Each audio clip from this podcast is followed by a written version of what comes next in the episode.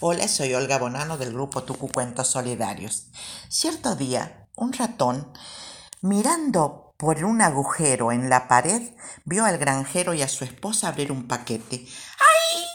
Quedó aterrorizado al ver que lo que el paquete contenía era una trampera para ratones.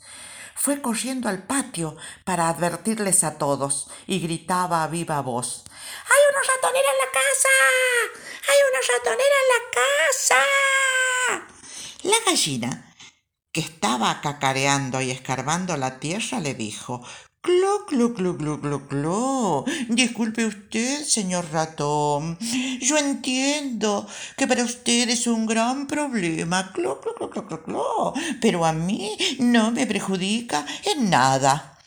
Entonces él buscó al cordero y le dijo lo mismo, y éste respondió Verá, señor ratón, no creo poder hacer nada por usted, solo tenerlo en mis oraciones. Amén. Entonces fue y buscó a la vaca, y ésta respondió, ¿acaso estoy yo en peligro? Creo que no.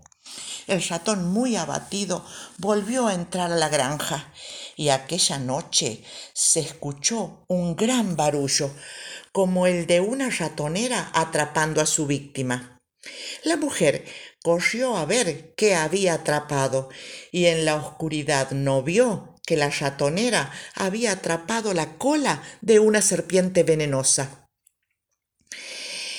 La serpiente veloz mordió a la mujer el granjero la llevó inmediatamente al hospital, pero ella volvió con fiebre muy alta.